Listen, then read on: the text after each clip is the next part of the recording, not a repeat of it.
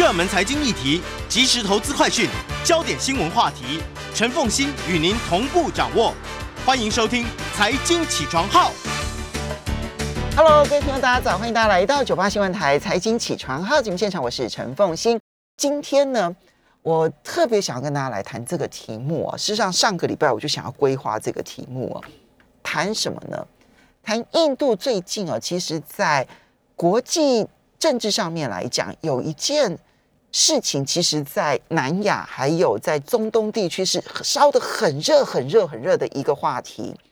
那就是印度呢。他的执政党的一位发言人，然后去评论了伊斯兰教的先知穆罕默德，就这句话被认为亵渎先知，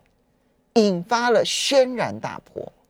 在印度内部当然有抗议，但更重要的是，哇，这一次是烧到了几乎所有的中东国家全部联合行动，到底怎么一回事？对印度的发展，或者我们怎么去观察宗教在印度？它所扮演的角色，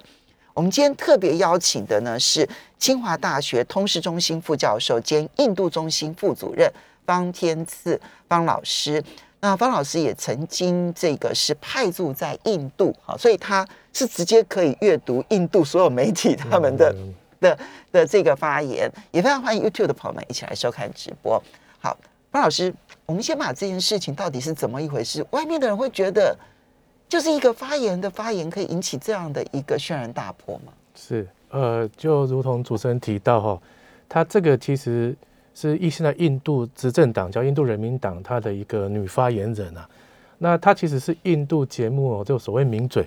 哦，因为她能言善道，所以她常常在印度的节目里面就是辩护这个政府的立场。嗯，那在上个礼呃上个月的二十六号有一个节目里面，因为印度最近有一个。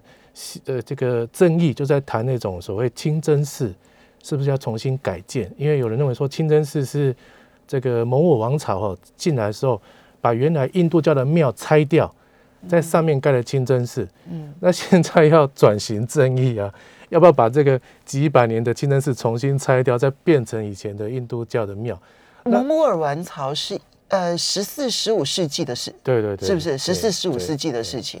那意思就是说，那个时候的盖的清真寺到现在其实有七八百年了。对，因为所以它其实也是古迹了。嗯，那可是因为它扯上宗教的这个意见了，所以在印度里面其实是一个蛮争议性的议题。那那其实印度原来有一个法案，就是说，哎呀，这过去的东西我们就不要再提了，就是印度独立当时这些所谓的古迹。宗教这些东西就维持现状，嗯，即便它过去有什么发展，我们就不要再去破坏它了，嗯。可是现在，因为现在执政党叫印度人民党哈，嗯，它传统上就是被认为是比较印度教民族主义的这种色彩，嗯，呃，它它执政以来其实有很多的政策哈，就是说它呃强调要保护这个印度教徒的利益了，那当然就会对于所谓少数的这个宗教族群，呃，包括这个穆斯林，那就会感受到好像。我们是不是这个比较没有安全感，会被边缘化？所以这次在辩论这个议题的时候呢，那呃，这个发言人呢就不小心呃就揶揄了这个先知穆罕默德的婚姻的状态了哈，就是说他娶了一个年纪比较轻的妻子之类的。那呃，加上后来印度人民党他的在新德里，他有个媒体的负责人，他就对这个事情都加加了一个评论，而且更加负面的评论，用的比较呃不好的字眼。那这个本来印度这个国内哈，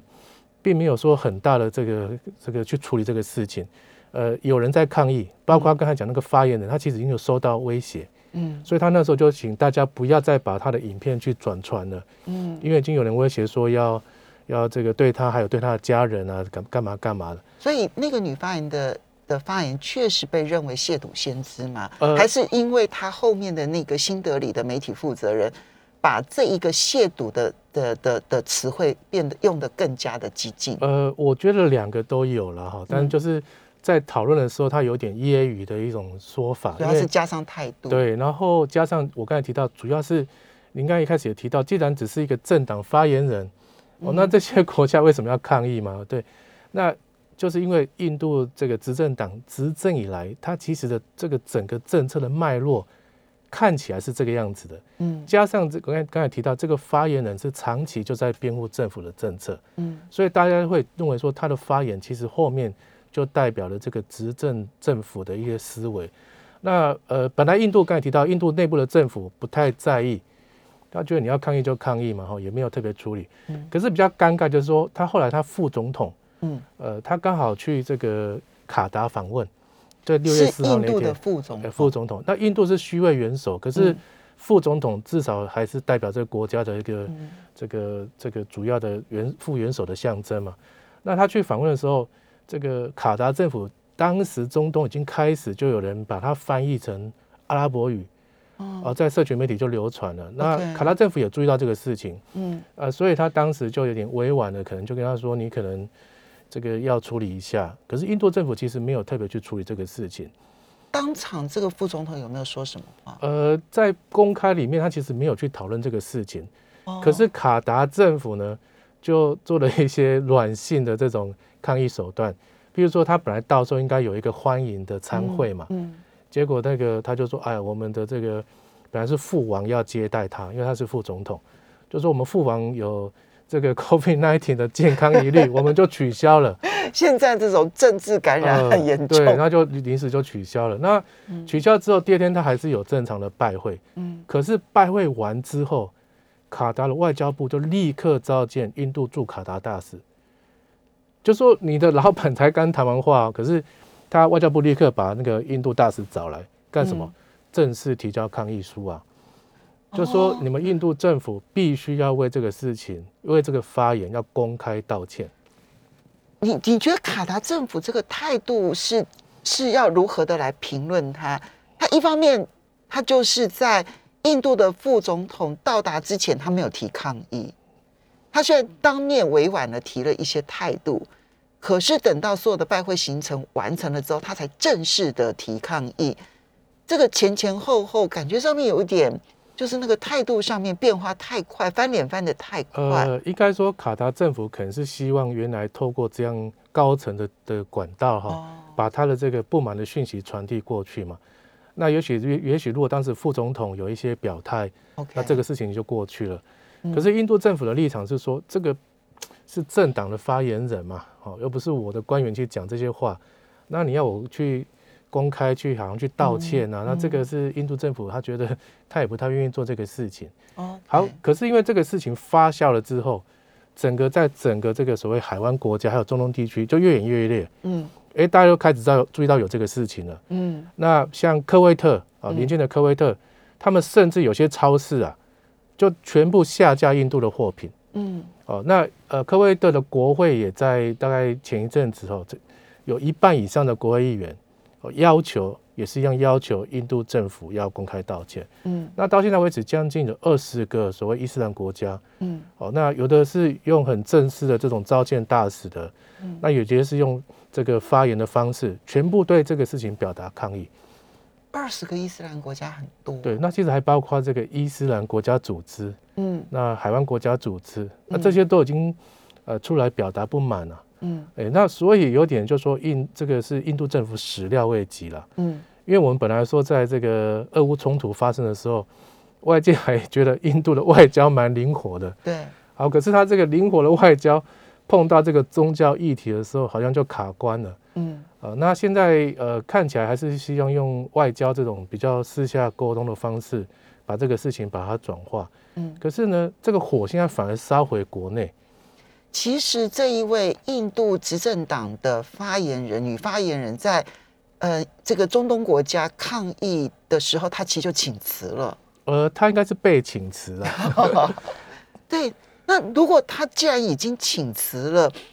中东国家还是不满意吗？他们内部的穆斯林还是不满意吗？呃，他会觉得说，你印度政府哈，因为我刚才提到了，可能不是这个事件而已。我觉得这个比较像是一个呃他的着力点。就过去，印度政府其实执政以来有一些政策，我们刚才提到了，对于这个少数族群，特别是穆斯林，看起来有一些歧视上的做法。比如说，比如说他呃，印度独立来克什米尔这个地方其实是一个自治的地位嘛。嗯。那执政党就把它废除自治地位，而且他其实用蛮高压的手段，到现在克什米尔还没有办法恢复地方的选举。那另外，他剥夺他的地方自治权，剥夺他的民主权。根据他的宪法，他是可以这样做。他认为这个地方不稳定的时候，他可以没收地方选举。嗯，那等到他觉得说稳定的时候再恢复选举。可是这个主控权变成是由中央来决定的。嗯，那另外他前一阵子也通过一个叫做新公民的法案。嗯，这个法案本本来利益很好，是希望说让周边国家。呃，希望能够规划的这些人能够接受他规划，可是它里面就加一个条文，你们可以规划，可是不能穆斯林。哎，所以周边国家你是佛教徒、基督教徒要规划，我们都接受。可是如果你是穆斯林，抱歉，不行。可是它周边有很多穆斯林大国，对特别巴基斯坦啊、孟加拉，所以它这个有很强烈的针对性啊。嗯，那加上他们在选举的时候也很多这种。呃，比较歧视性的语言，譬如说，他现在的内政部长，当时他是印度人民党的这个等于是这个主席，党主席。那他选举的时候，他就说：“哎呀，我们国家有太多这个穆斯林的非法移民啊，他们都像白蚁一样，把我们的国家都侵蚀掉了。那我要把他一个个抓出来，丢到孟加拉湾去。”啊，那像这种话，当然。就会造成我刚才提到族群之间的紧张跟对立，嗯，所以这个发言人他这一次的谈话哈，外界的解读认为说，哎呀，你看嘛，其实他就代表你执政党一直长期以来这种好像对于少数族群哦，呃，比较不重视的这种态度，甚至有点这个去压抑他啊，那所以有点不满的情绪就就这之后就发泄出来。克什米尔其实就是穆斯林比较大量聚集的地方。所以它有特别的动荡在这里，那它也跟印度之间就中央之间的关系始终处于一个紧张，它是因为宗教因素，对不对？哈，呃，对，因为独立的时候其实没有把这个问题处理，就是说把它处理好了。那呃，后来因为加上巴基斯坦它也介入，所以克什米尔现在一分为二嘛，加上中国也控制了部分的地区，有巴属克什米尔。印属克什米尔，对，还有中国所控制的克什米尔，对，就是一小块那边。嗯，那所以这个很复杂。可是因为它的特殊性，就是它是应该提到穆斯林为主。嗯，印度哦，它其实到目前为止，它的人口来讲的话，大概百分之七十九是印度教徒，嗯，绝大多数了。可是它的穆斯林哈占了大概百分之十四。哎，它是十四亿人口。你想十四亿人口的百分之十四穆斯林，其实那也有一亿多以上的人口，将近两亿，对，将近两亿。所以如果按照穆斯林人口来看的话，印度它它也是全世界大概第三大穆斯林国家了。嗯，哎，可是这些穆斯林在印度里面，刚才提到，在这种印度教民族主义的这种影响之下，感觉上他们的权利啊，还有他们声音就不被听到嘛。嗯。所以我觉得这一次这些伊斯兰国家哈，呃，刚好就找到这样的机会，有点就借机来发声，然后算是也对印度做一个抗议了。嗯，好，所以你看到中东国家，其实卡达其实表现出他们的处理外交的一种模式。我先高层外交，希望你先听到我的声音。如果你没有听到，那这个时候我要回应人民的愤怒。我猜想，其实中东国家现在最担心的是，因为那个影片在在人民之间流传，所以那个人民的愤怒在那里。那人民的愤怒，其实你要知道，这些中东国家的这一些，因为他们很多是王室，也比较相对威权，他们反而担心这种宗教愤怒，所以他们的动作会如此之大，其实跟这个人民的愤怒有很大的关系。好，那我们稍微休息一下，等一下回来。那这一场宗教怒火会如何的来观察它的后续发展？好，我们休息一下，马上回来节目现场了。欢迎大家回到九八新闻台财经起床号节目现场，我是陈凤欣，在我们现场的清华大学通识中心副教授兼印度中心副主任方天赐方老师，也非常欢迎 YouTube 的朋友们一起来收看直播。其实我们借由这样的方式，因为印度现在就人口数来讲。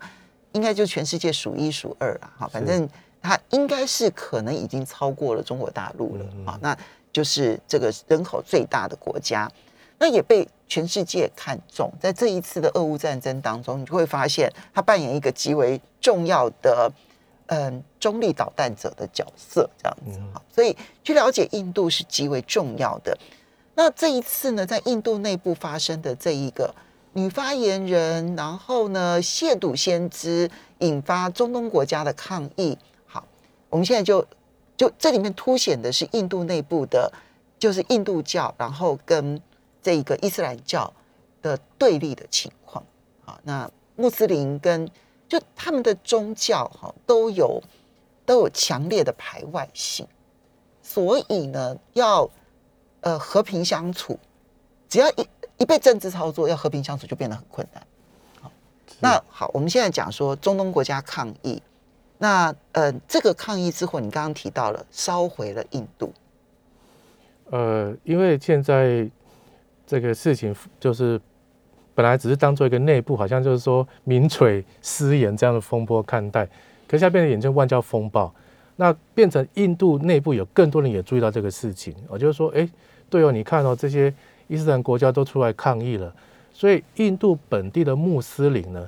也开始发起一些抗议的这个运动哈。所以，呃，像在上上礼拜五这种所谓穆斯林做礼拜的时候啊，其实在印度好几个省啊的这个地方都发生抗议事件，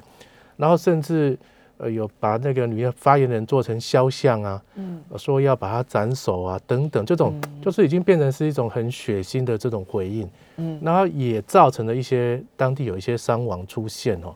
那所以这个我觉得会加深印度内部这种长期来这种宗教上的紧张跟对立，这是第一个比较不利的。第二个，我觉得对外其实也影响到印度的地缘政治哦，因为呃，印度其实往西走就是。这个巴基斯坦啊，然后这个阿富汗这些国家一直连到中东去哦。你就伊朗啦，然后接着叙利亚啦，啊伊拉呃伊拉克啦，哈，然后还有像是科威特啦，就就像一路这样子西边。对，那这个这个地方呃中亚还有到这个中东地区的话，其实对印度来讲，呃不只是外交影响力而已，还包括很实际的能源嘛，石油，它它就需要从这边地方进口。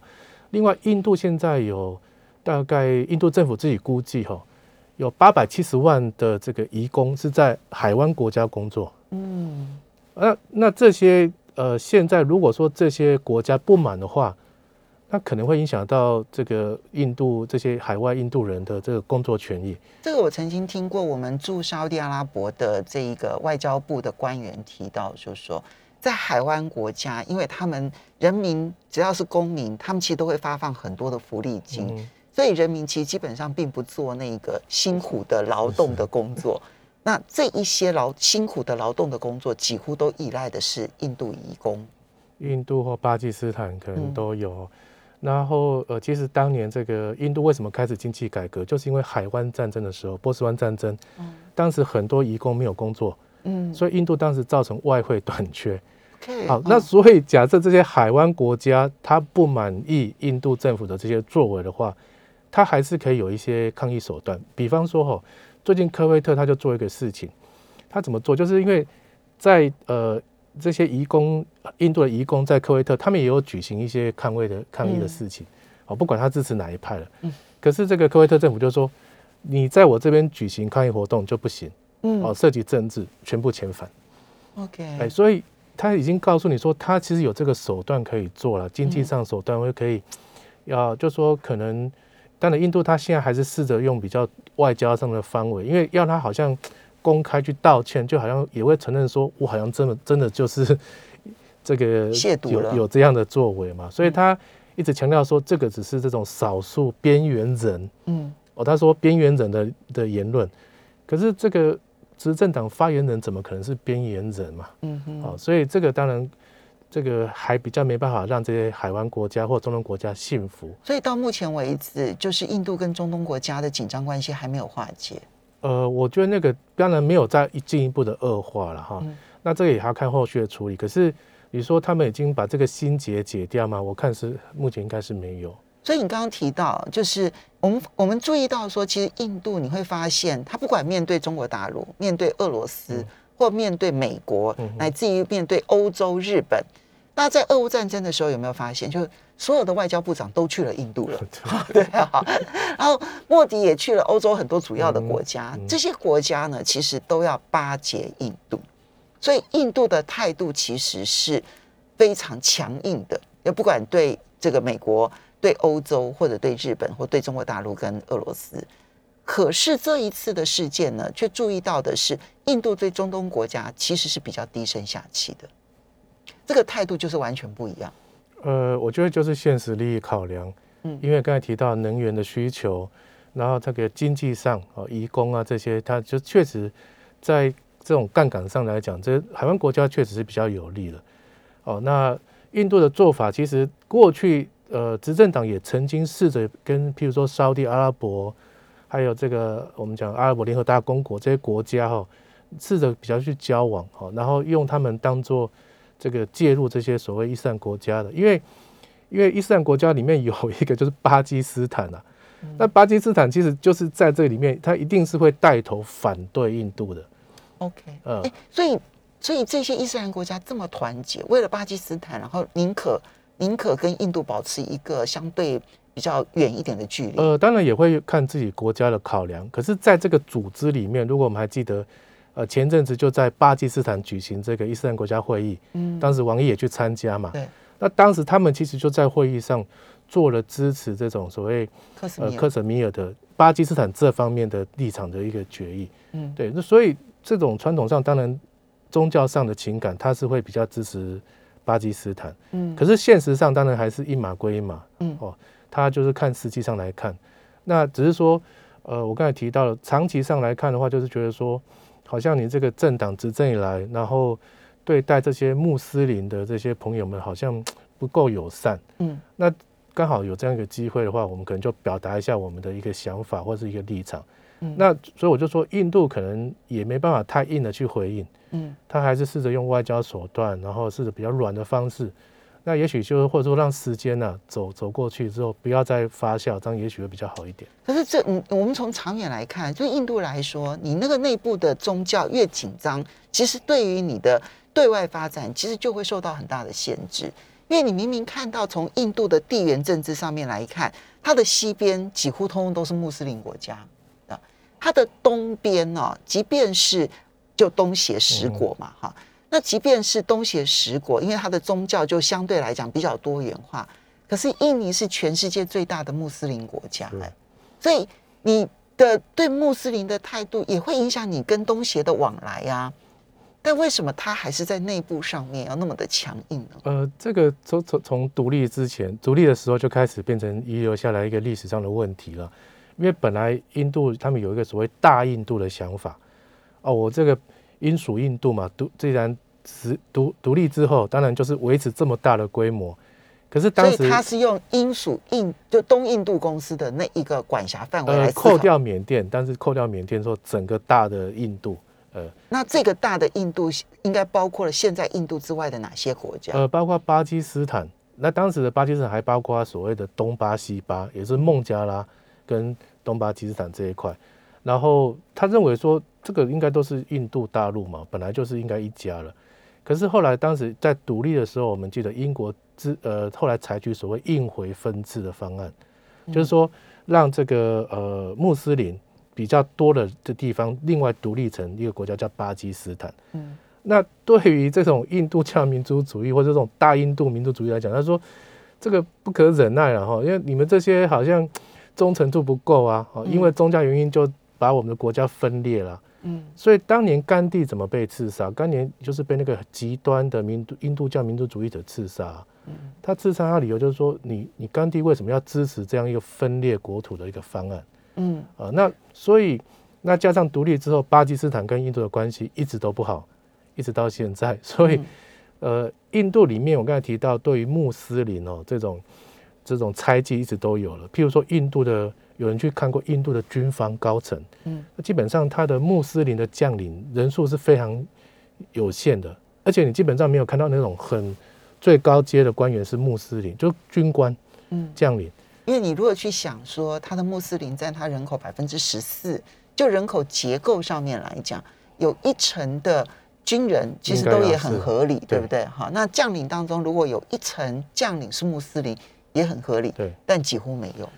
因为就是忠诚度被怀疑，嗯，那事实上就有点无限上纲了啦。那这个所以是说，印度内部里面确实有这样的问题。那特别是因为印度又是一个民主国家，它选举蛮多了，有中央的选举，有地方的选举。那呃，刚才提到这个印度教人口里面占了将近八成啊，嗯，所以变成是一个很好，印度要认同好像是最能够拿到最多票的，所以在选举的时候，就很多的政治人物会这样出来，一直在讨论这个事情，就是会强调说印度教的利益啊。那有时候在社会上，当然就会衍生一些比较负面的，比如说过去呃，我们知道穆斯林他是这个可以吃牛肉。嗯啊，可是印大部分印度教徒是不能吃牛肉。对，这个在生活上面冲突好大。对，然后过去其实也没有人特别去把这个事情拿出台面，可是现在这个政党执政之后，感觉上印度教民族主义者这个声音就大一点。嗯，所以就有所谓这种所谓这个牛只保护组织，很多是民间的。嗯，他干什么？他就检查有没有人偷吃牛肉啊。可是我我是印度。我如果是穆斯林，我可以吃牛肉啊。对啊，所以后来我不能吃猪肉啊。如果我是穆斯林的话，对，后来说印度的这个法院他有判决嘛，他说你不不能管人家在家里吃什么嘛。嗯啊，那有些或所以有些执政的这个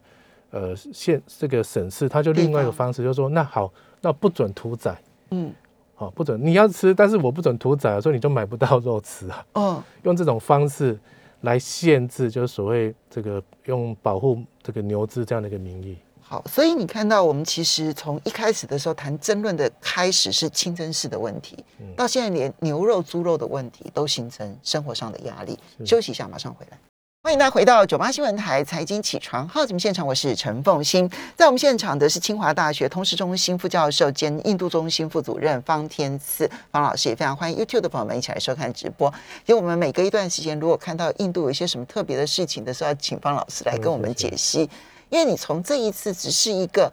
发言的亵渎事件，然后引发的是中东国家的集体抗议，到现在那个外交关系还是非常的紧绷。这个外交关系，我觉得最终是会被化解的，因为双方终究没有到那个真的非要兵戎相见，或是非要牺牲自己的利益去制裁你这样子的一个阶段。可是这也限缩了印度它在地缘政治上面要去改善跟邻国的关系。你就可以想象得到，任何跟阿富汗有关的话题，印度都不可能参加，因为。周边的这一些穆斯林国家并不欢迎印度来参与这个阿富汗的这个话题，对不对？所以为什么呃美国的阿富汗会议、俄罗斯的阿富汗会议，通通都没有邀请印度？我觉得这个恐怕也跟他的内部宗教的紧张关系是有一些关系的。好，那这一次的这个宗教冲突在印度内部烧起来了之后，你觉得未来会如何？啊，还是不了了之，这是好问题。呃，我觉得短期内当然它是一个议题了哈。可是宗教的冲突，我们知道其实都蛮难解决的。包括刚才提到了这个清真寺这些，是不是需要重新把它改建还原？哦，转型正义回到原来的印度教？那你也可以吵说，那印度教的庙之前是什么啊？对，也许是一个当地的宗教，或是其他的东西。所以这个就没完没了了。那我觉得。呃，不过大部分我认为，大部分的印度的民众以现在来看的话，因为其实大家也都是在经过这个很严峻的疫情，特别是印度去年的这个 GDP 它掉得很很很凶哈，所以现在来看，它还是需要一个比较稳定的，一个就是说营造稳定的一个内部的环境，因为这也牵涉到像外外资要不要来啊，还有包括说你的这个社会是不是能够正常的去运作跟生产，所以我觉得。呃，政府必须要有比较大耐心了，就是来化解这种所谓的对立跟歧义了。嗯，可是我刚才提到最麻烦，就是因为选举，只要每次选举来的时候，这个宗教性的议题一定会被拿出来。短期之内没有选举吧？呃，其实因为他们地方是轮流，每一年都会有的，对对对对对对对。所以这个问题可能就会一直重新再出现。好，除了这件事情之外呢，有一个他们内部的争议也让我印象很深刻。他们最近民众上街头是为了征兵制度的改变。那这个征兵制度的改变是，嗯，本来你如果要去当兵的话，然后呢，可能要比如说时限是比较长的，现在要缩短征兵的时候，你当兵的年限，我少当一点时间的兵，结果反而引起了大抗议，是怎么回事？对这个外界来看会很有趣，但其实跟印度的文化有关系的。跟印度的宗教也有一点关系。呃呃，以这个从军来讲，在印度其实是一个还蛮吸引人的职业。嗯，好，一个原因是跟文化有关。我们这个华人社会会说，哎呀，好难不当兵，对不对？可是，在印度不是这样啊，因为按照这个种姓阶层啊，武士是第二阶级哦，是哦，所谓萨地利，就是跟贵族这个是同一个阶级的。哦，所以所以武士是高阶级。对，所以你现在那现在没有武士就是军人啊。嗯，那我可以从军的话。在社会上是有一定还蛮受到尊敬的地位。那所以我可以当兵这件事情有规定哪一些种姓可以当？呃，现在跟种姓没有没有关了。所以我可以变成一个种姓阶级翻身的一条路吗？呃，至少就是说在社会上来看，就是说，哎，你看我可以做到这个比较所谓高阶的一个行业嘛。哦。那第二是说他的这个 呃给的待遇还不错。哦，印度譬如说他最近的这个征兵的计划，他是。改改变这个所谓的任期哦，他现在就是说，我现在强迫就是任期只保障你四年，嗯，那四年之后呢，淘汰百分之七十五，只有百分之二十五人可以留下来继续再往所谓职业军人这边走，嗯，那过去至少可以待十年，嗯，那甚至如果说你正常的话，你可以做到五十岁退休，嗯，那你十七岁，他现在就入伍最低年龄十七岁半嘛，嗯，你可以做到五十岁啊。那我刚才提到他的待遇又很不错，我现在譬如说现在他的规定的待遇，你第一年进去的话是大概三万卢比，哦，大概乘以就台币零点四这样子，那所以大概一万二，一万二，然后第四年可以到四万卢比，可是现在印度的平均的薪资有人做过统计哦，大概一万卢比出头而已啊，所以你大概是两两两到三倍，对，所以。这个是非常，就是说很有吸引力的。嗯，那本来我可以做很久，你现在政府突然把这个制度改变了，只能当四年就要淘汰大部分了，所以很多年轻人不满，因为他可能已经准备好，我今年要去考试了嘛。所以不是已经在当兵的人去抗议哦，是还没有去当兵，是年轻人想要当兵的年轻人去抗议哦。而且印度它其实不缺兵员，我刚才提到了，因为。它这个待遇不错，又是在社会上是一个相对来讲受到尊重的一个职业，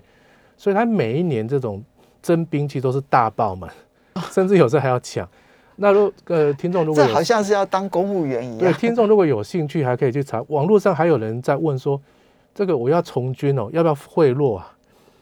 很多印度人在问这个问题哦。那真的需要贿赂呃，但我也没有亲身经历过。但是既然会有人这样问，表示说社会上有些人有这样子的想法，那这个反映出来说我要进去确实不容易，嗯，包括我要进去当个这个大头兵啊，都不是那么容易的事情。那就因为后面有很好的福利，加上你五十岁之后，假设你当满，你还有退休金呢，你还有俸点呢，哎，所以只能当四年哦，跟。跟能够做到五十岁，那个差别不是这这四十年的薪水而已，还有后面，还有后面那个长长久久的退休金。那加上我现在很年轻，我去从军，那我四年后退就离开军队的话，我能不能去找到比较好的工作？嗯，因为我这四年可能是在军队，而不是在比如说去呃学学学其他东西或者一个经历嘛，所以这个让很多的已经想要从军的这些年轻人。他有点不满啊，对不对？你觉得我的未来好像你就突然就剥夺？对，那我觉得印度这个改革可能也有点必要，因为他现在认为他的军中的年纪偏大，嗯，他现在自己统计平均年龄大概是三十二岁，那这个计划如果实施的话，它可以降到平均大概二十七岁，降五岁哦。那另外可以大幅减轻刚才讲这个人事上的一个负担啊。嗯，可是印度做这个就很妙，就是说他没有试行啊。嗯，他就突然宣布，而且是现在就开始在登记了。嗯，呃，各位如果有兴趣上印度的那个呃国防部的网站，因为我上去看，他已经开始就是已经这个月就开始可以要登记了，因为开始在在征。对，嗯，那也就是说他公布他呃六月十四号才公布嘛，嗯，他六月底就开始在征了，那让很多的这个本来已经准备要申请的人，他觉得没有这种预期的心理。那这些年轻人的抗议会有用吗？那这些年轻人如果抗议继续下去的话，又会如何呢？呃，整体上来讲，当然，这这个政府并没有要退缩的意思，说他这个计划他还是要做，可是他尝试去修正，譬如说他本来这个征兵他是说十七岁半到二十一岁，嗯，那他现在就稍微提高到二十三岁，嗯，理由是说因为过去两年疫情没有征兵，嗯，那有些人可能就在等嘛。好，那我现在拉到二十三岁，有人已经等到十九岁了。对，那另外就是说，他扩大名额，嗯，然后呃，执政党的很多人也跑出来讲了，比如说他讲说，哎呀，你们去当没关系哈，当完四年之后，你拿到这个退役的这个证明，那我们的省政府优先录用你。嗯，来当我们省政府的公务人员，嗯，好，那类似用这种东西，希望能够化解这些民众的抗议啦，嗯，对，但我觉得实际上当然还是要看运作的情况怎么样，嗯，因为主要是说他都还没开始做，嗯，那这些东西做了之后会不会有问题？嗯，加上刚才提到这些年轻人，万一四年之后他要淘汰百分之七十五，嗯，那他们回到社会上就业的情况会怎么样？那如果说四年后又是另外一个问题，对，而且甚至不是同一个政党啊，嗯。你现在这个政府说，我以后会接收你，但换因为万一选举换其他政党，他不认账，那又怎么办？嗯，哎，所以可能，呃，现在当然政府就硬要做了哈。那我觉得这一两年他可能冲突就会比较多一点。嗯，那实际上就是要看四年之后，真的这一批下来之后，那加上另外一个影响就是说，这个会不会影响到原来所谓想要去从军的意愿？嗯，我过去要去是因为他福利很好，待遇很好嘛。嗯。那现在我肯定要想想看呢。我现在去，假设四年之后不一定有工作的话，那我是不是划算？好，不过整体来，刚刚这个这个方老师特别提到说啊，四年后你还是不是同一个政党，也不知道。不过我们一般都认为莫迪的这一个执政党就是人印度人民党，其实还蛮稳的。你觉得呢？呃，第一个他撑过疫情。嗯，哦，本来因为知道去年印度的疫情非常严重，那时候其实对政府很多的苛责了。那现在看起来就挺过来了哈。然后加上，呃，因为印度它执政党其实当然就是莫迪他个人很有这个魅力。嗯。那相对就是现在的反对党，这个感觉上就是这个非常暗淡啊。嗯。那每次选举都觉得说他好像已经到底了，但是这样他好像还可以再。再更差一点，OK。那最近可能有一个指标，就是最近要总统大选，嗯，它是间接选举，OK，这可以观察。对，就是看反对党能不能集结，OK。好，那这个时间的关系，我们要非常谢谢方天赐方教授对我们来深入，呃，一起的跟我们来深入谈印度它的外交跟内政，要非常谢谢方教授，也非常谢谢大家，谢谢。